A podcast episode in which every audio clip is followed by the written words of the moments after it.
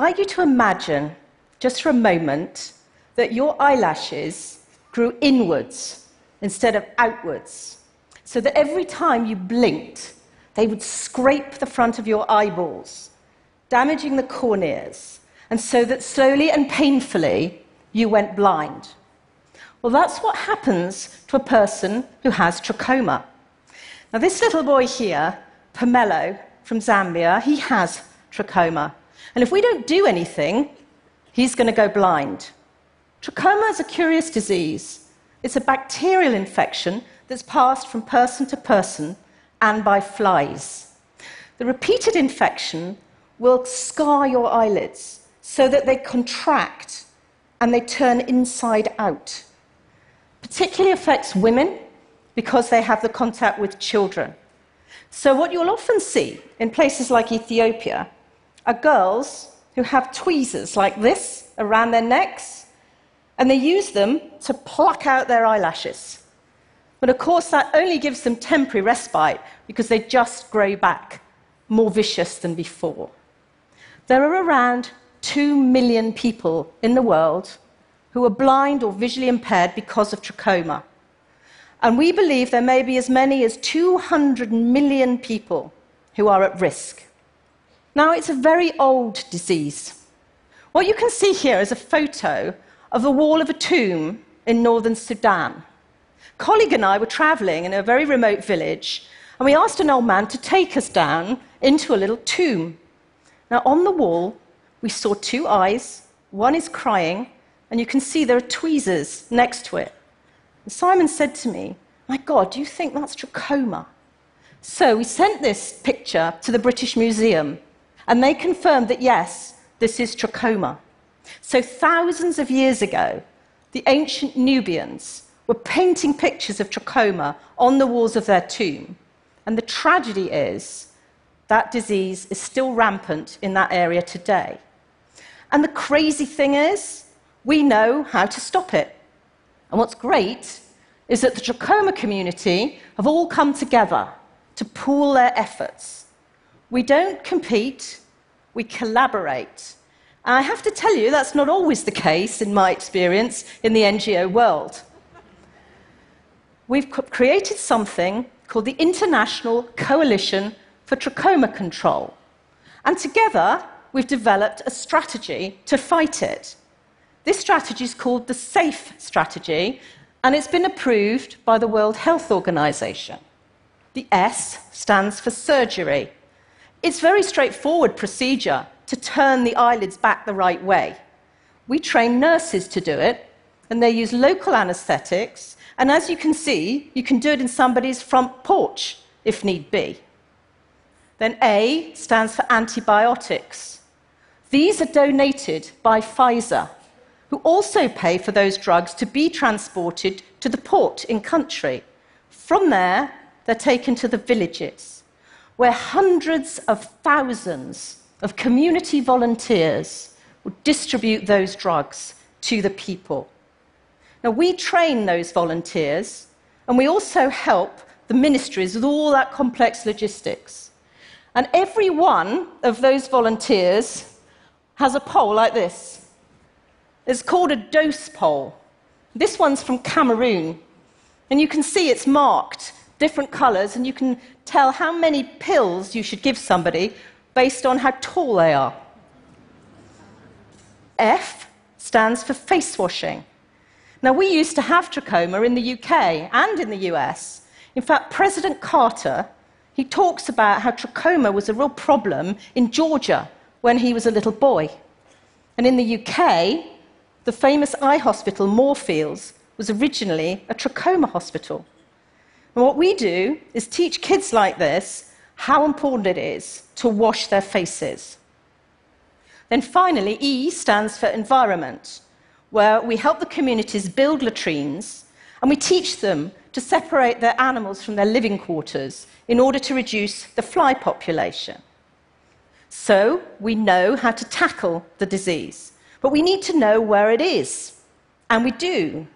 Because a few years ago, Sightsavers led an incredible program called the Global Trachoma Mapping Project. It took us three years, but we went through 29 countries and we taught local health workers to go district by district. And they examined the eyelids of over two and a half million people. And they used Android phones in order to download the data. And from that, we were able to build a map that showed us where the disease was. Now, this is a very high level map that shows you which countries had a problem with trachoma. And you may ask me, well, you know, does this strategy actually work? And yes, it does. This map shows you the progress that we've made to date. The green countries believe they've already eliminated trachoma, and they have either been through or in the process of having that validated by the WHO. Countries in yellow have the money they need, they have the resources to eliminate trachoma, and some of them are really nearly there. But the red countries, they don't have enough funding.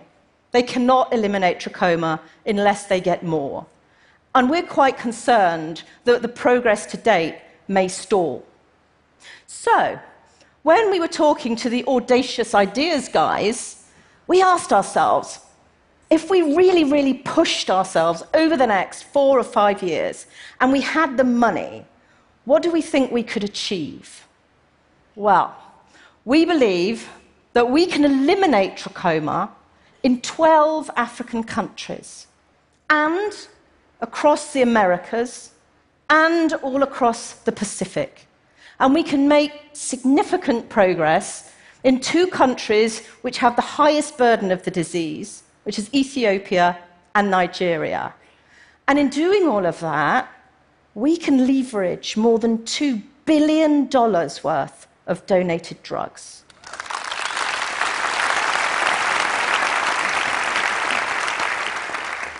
Now, this map here shows you the impact that we'll have. Look how many countries are going green. And there you can see progress in Ethiopia and Nigeria. Now, yes, there are some countries that are still red.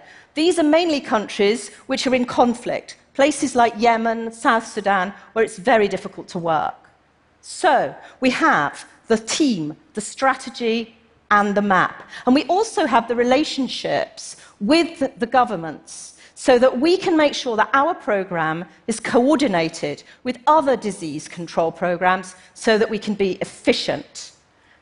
Wouldn't it be amazing if we could do this? We'd have trachoma on the run. We would be on the home straight to eliminate this disease from the whole world.